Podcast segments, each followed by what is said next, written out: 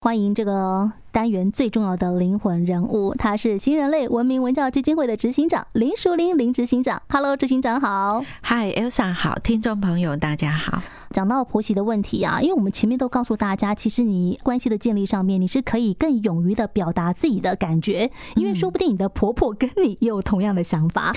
但我又觉得，对很多现在真的有婆媳问题的人来讲，我已经错过那个最一开始可以好好建立关系的时候。现在我跟我婆婆就是水火不容，有她就没有我。那这样的婆媳关系还有修复的可能吗？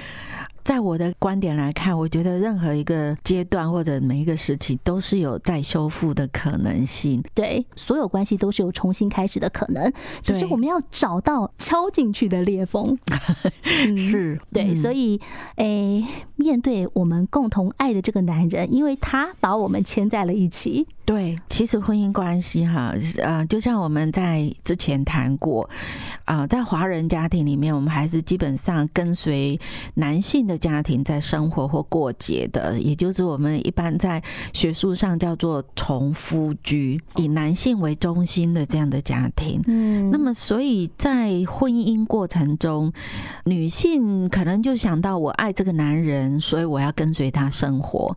当然，现在也有很多男人因为爱这个女人，愿意跟随他生活。嗯，但是不管是什么，我们都在想。因为爱这个人，所以我愿意放弃我原来的原生家庭生活，就好像一棵植物被移植了，嗯，移植到了新的环境，有没有想过移植之后要有一个适应期？没错。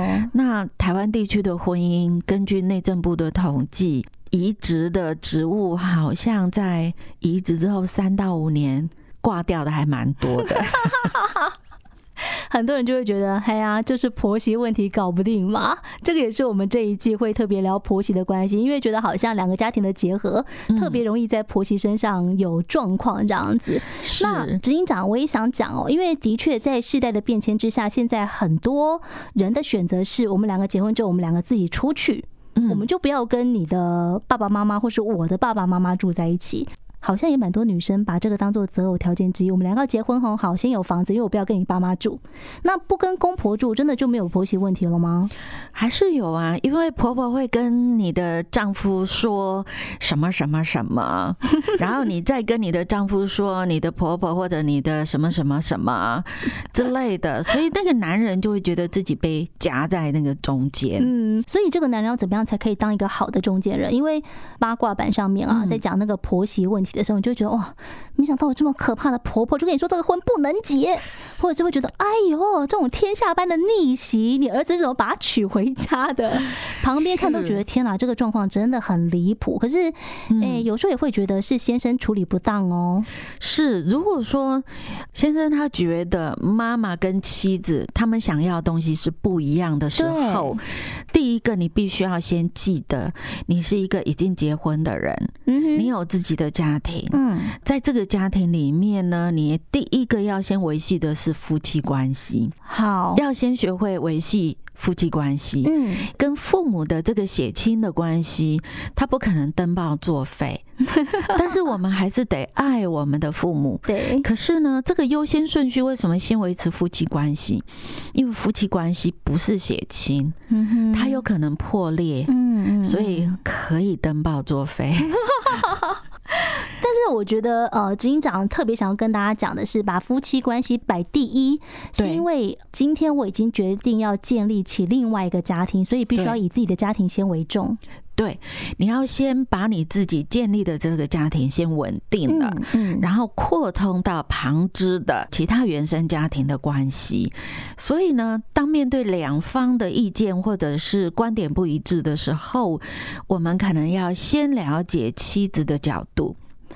然后你可以适度的向自己的父母表达，因为让妻子跟父母表达，他们之间是间接的关系，他没有办法向你来表达这么顺畅、那么理所当然的被接纳。嗯嗯嗯。举个例子来讲，我的女儿在生了孩子之后，他们夫妻俩决定生一个就好了。但是呢，因为第一个孩子是个女儿，嗯，老一辈的人都会希望，呃，我们家也只有。一个儿子，希望你们再生个小孩，那说不定他就又是个儿子的话，嗯、那就很圆满了，凑一个好字了。是，但是呢，小夫妻会认为养一个小孩已经很辛苦了，我们不想再生了。但是看着公公婆婆那么期望的眼神，欲言又止的说：“哎呀，两个三个也养得起嘛。”要吵架了。所以这个时候，做妻子的该怎么办？告诉他们两老说：“卖个孝训啊，今天我你来骑呀。”他说：“妈给你生我来骑。”嗯，共他干单 是，所以我们不能讲这个话。嗯，那我觉得很棒的是，我的女婿呢就跟我的女儿说：“没问题，我们那两个的共识。”就是生一个小孩。嗯，我爸妈那边如果他们问你的话，你就说浩泉说他会跟你们讲。哇，先生跟他讲说，你推到我身上来，我来负责我家这边。对对。执行长，其实我觉得婆媳问题有没有办法简化成你家的问题你解决，我家的问题我解决，这也是一个方法，这也是我们讲道理的地方，就是有那么一点点距离可以转换的地方。哦哦哦。再举例好了，过年过节，真的要不要有孝敬长辈的礼金礼物？对，要多少？然后过年的时候，哇，大年初一到初五。你在你家还是我在我家，还是我们怎么样？我们在我们家。对，我觉得每年过年可能都要烦，都要吵一样的问题。是我自己以前的做法，就是夫家那边的红包他自己包，嗯，他还包多少是他的事。那他是说他包的，还是说我们一起包的？只是数字他决定。数字他决定，但是是我们两个的心意这样子，就他包出去哦。好，对，那我家的这边当然是我来，我代表我们两个包。对对，所以这个过程呢，因为每一个家庭他们要求的标准不一样，你一定要照你的伴侣或者你的配偶的标准去包，嗯，可能对方就嫌弃说好像有一点少，或是有点太多了，对，或者有点多了，那。你们自己有一个彼此的共识，就是说各自的原生家庭，按照您自己原来的标准去做这个方式，大家心里都舒服。但虽然说是我代表我们两个人包的，我们两个的心意。可是夫妻的钱不是共用的吗？我觉得这个东西就是我们要事先要先说明清楚。好，比如说我们给我们自己的原生家庭的这些红包、礼金啊等等，其实都是从我们自己能力里面量力而为的。所以果然在前提之下，还是要先讲，就是我们能够负担多少的，我们来商讨出一个。你觉得可以跟我觉得可以的数字，然后我们再分别代表我们两个人的关系去包这样子。对对，这个做法会让大家心里都有一个平衡点。没错，对，因为我们就会知道说好这个样子。嗯嗯。但是如果说我们讲求一定要公平，那就有一点困难。比如说对方的家庭，他们比较富裕，他不需要这些东西，他收了之后，他又把同样的这笔钱。加个一点又还回来，可是另外一边呢，他就收了，嗯，就没有还回来了。那这个感觉就会让你们本来是两个家庭不同的标准、不同的方式，后来变成你们夫妻的冲突。对，这个东西就一点都不值得了。没错，而且失去了原本的意义啦。对，那所以有时候夹在中间的大家都爱的这个男人，这个第三者，对，他可能确实要学一学，很认真的思考。像我们刚才讲，第一个先把自己的小家庭先建立好，嗯，你要优先考虑夫妻关系，然后再去考虑原生家庭的关系。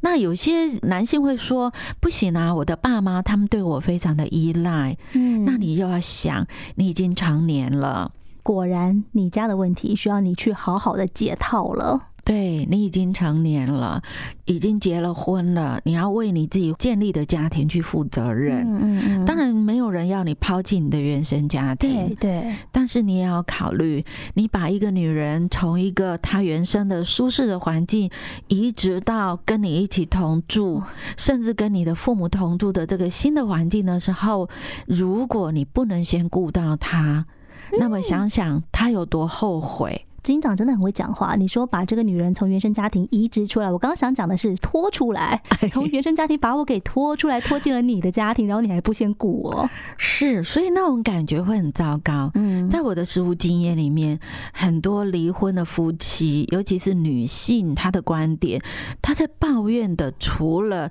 呃夫家的那些家人关系之外，其实抱怨很多的是。配偶，对，冲突的当下，你并没有替我想，对，你没有护着我，嗯，你让我觉得我当初的付出不值得，对对对。那当你有那个不值得的感觉出来的时候，后续很多的东西就很难挽回，嗯，很心碎的感觉啦。对对，对，所以我还是会建议男性的听众朋友思考看看，当你的。原生家庭跟你的伴侣，你们之间的关系有冲突的时候，你第一个先站在哪一边？同样的，女性朋友也是一样。当你的原生家庭跟你的夫家、跟你的先生有冲突的时候，你先站在哪一边？嗯，当你没有站在你们婚姻关系的时候，这个婚姻关系不存在，两个家庭之间关系当然就一点都不存在了。哇！这个顺序感很重要，不过把顺序列出来之后，大家再回想过去的一些婚姻当中的冲突，可能你就会知道问题出在哪里了。对，不要再骂对方妈宝了，他只是还不懂而已。在婚姻关系当中哦，真的是因为都各自从自己的家庭独立出来，所以婚姻关系里面牵扯到非常多不同的面向。那大家也要记得，婆媳问题也不是只有两个人的问题，它可能是很多人共同的问题。那也许也都没有人能够置身事外，所以就跟着执行长的脚步，我们一级一级的继续把婆媳关系，或者是说把婚姻关系给理好。谢谢执行长。谢谢。